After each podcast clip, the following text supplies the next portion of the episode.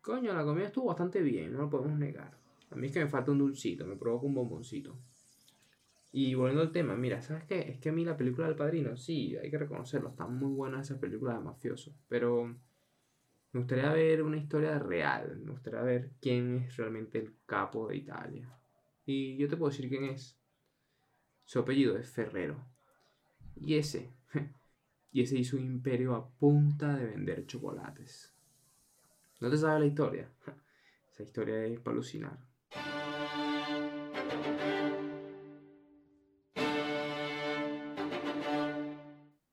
Independientemente del sitio donde estés, el país, la ciudad, el planeta, creo que hay algo en lo que vamos a estar de acuerdo y es que saber que estamos en Navidad se complica.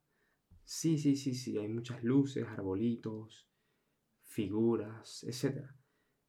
Muchas cosas que te pueden dar pistas de que, bueno, efectivamente ya llegó la Navidad. Pero hay una cosa que creo que vas a estar totalmente de acuerdo conmigo y es que no es Navidad hasta que entras al primer supermercado que se te cruce por el medio y veas un gran letrero que pone Ferrero Rocher. Ahí es donde te levantas, o mejor dicho, te detienes un momento y dices, mierda, ya llegó la Navidad. ¿Qué es Ferrero Rocher? ¿Qué es Ferrero? ¿Qué es Nutella? ¿Qué es todo ese universo de chocolates italianos que conocemos bien? Antes de empezar a hablar sobre la familia Ferrero, tenemos que definir lo que es su producto, su producto estrella, la Nutella. La Nutella es una base o una pasta de chocolate con avellanas que tiene su ancestro en la yanduya. Y tradicionalmente la yanduya no es más que una pasta de chocolate a la, a la cual se le ha agregado por lo menos un 30% de avellana o de puré de avellana o de crema de avellana, como quieras llamarlo. Actualmente este nombre se usa para eh, designar o, hablar sobre cualquier preparación que cumpla con estas, características. Una base de chocolate con 30% o mucho más o mucho menos de, como decía, puré de avellana, puré de almendras o puré de cacahuete, cualquier cosa. Pero la tradicional es pasta de avellana con chocolate, yanduya. Esta yanduya, a su vez, da nacimiento a un producto que se llama yanduyoto que para hacer un guiño histórico es el primer chocolate que se vende envuelto individualmente, como el primer monodosis. O sea, que este es realmente el primer chocolatito que se vendió. Todo esto está, todo esto está atado a la región de Piamonte, que es la región en donde nace el capo, el jefe, el padrino, el daddy yankee del chocolate, del chocolate italiano obviamente. Pietro Ferrero, cabecillas de la familia Ferrero, el abuelo, el mayor, el mejor.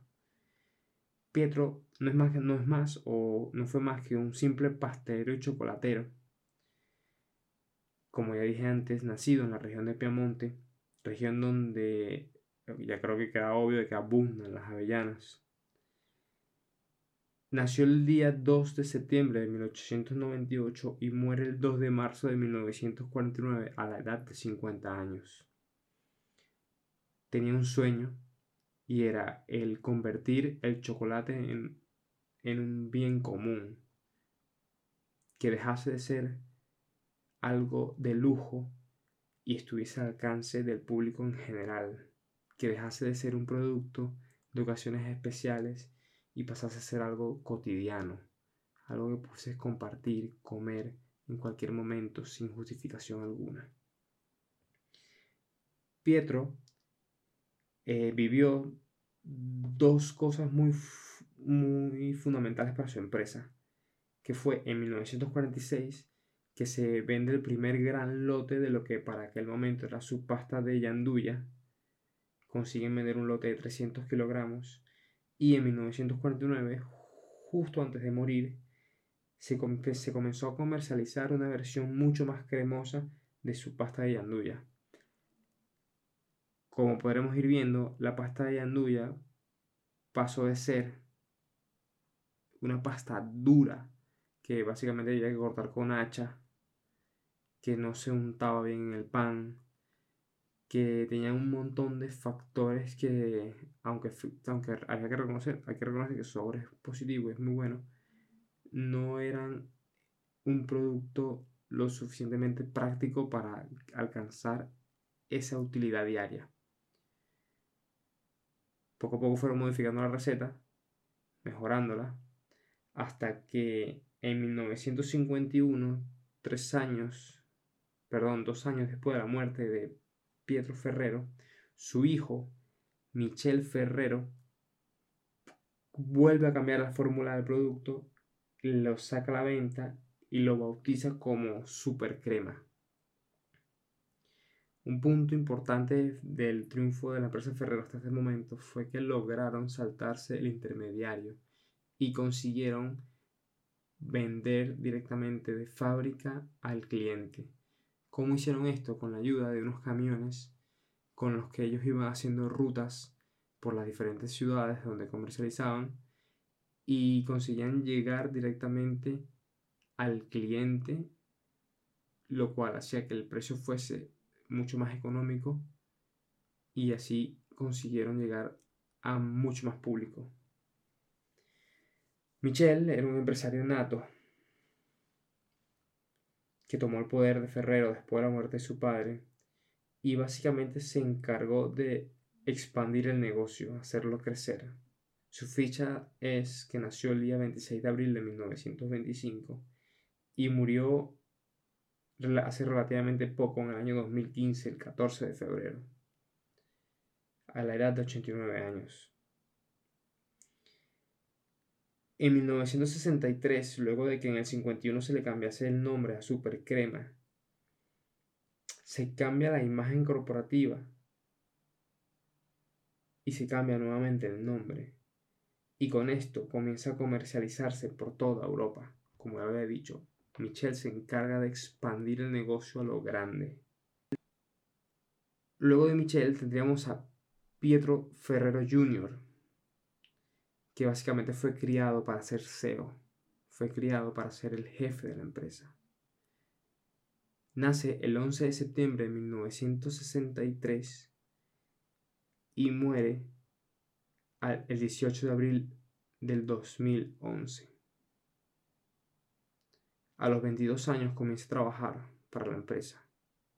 A los 29 años ya era jefe de operaciones en Europa.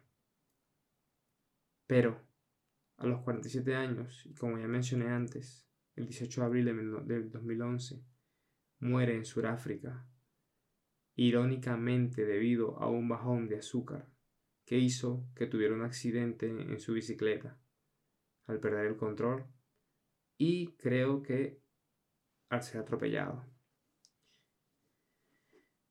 Al morir Junior, su hermano menor, Giovanni, toma el control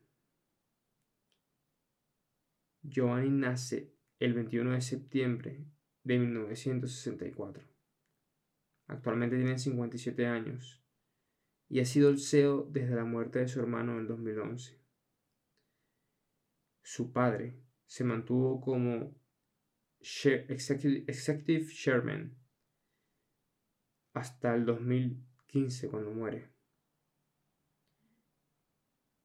Giovanni ha sido el encargado hasta este momento de mantener y proteger la esencia de la empresa. ¿Qué representa Ferrero? Ferrero SPA es una empresa italiana y es la segunda empresa más grande de chocolate del mundo. En resumen, cuenta con 38 empresas entre las que tenemos tanto de importación como exportación, 18 fábricas propias y más de 40.000 empleados. Comercializa nada más y nada menos que 365 toneladas de su producto estrella, la Nutella. Ferrero es una empresa de capital privado por lo cual no se pueden comprar acciones y por consecuencia todo esto queda, todas estas ganancias, todo este negocio, todo lo que está vinculado con esta empresa queda en manos de la familia Ferrero. Es increíble pensar que todo esto, o bueno, aquí es donde llega el pensamiento del efecto mariposa. Pietro no se hubiese dado cuenta de que la yanduya podría mejorarse si no existiese la yanduya. Y la yanduya existe o se crea gracias a que en las épocas napoleónicas Bonaparte, pensando en cómo vencer a Inglaterra o en cómo debilitarla, ordena un bloqueo comercial, lo que hizo que el chocolate en la Europa continental escaseara de una manera muy fuerte. Y esto motivó la imaginación de todos los pasteleros de conseguir formas de rendir su producto, con lo que algún genio en la región de Piamonte tomó el producto que más estaba a la disposición, las avellanas, y con él creó la yanduya. Ferrero no es solo conocida por su Nutella. Ferrero también tiene sus bombón estrella, que es el Ferrero Rocher. También tiene el Raffaello, el Moncherry, el Tic Tac y entre otros.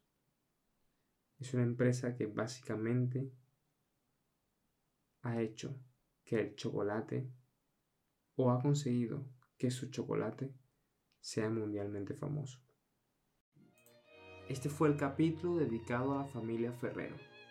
Si te gustó lo que escuchaste, puedes estar atento a los próximos capítulos o si lo deseas puedes seguirme en mi cuenta de Instagram. Me puedes encontrar como erre.a.n. R-A-N. Hasta aquí lo dejo y cuídate mucho.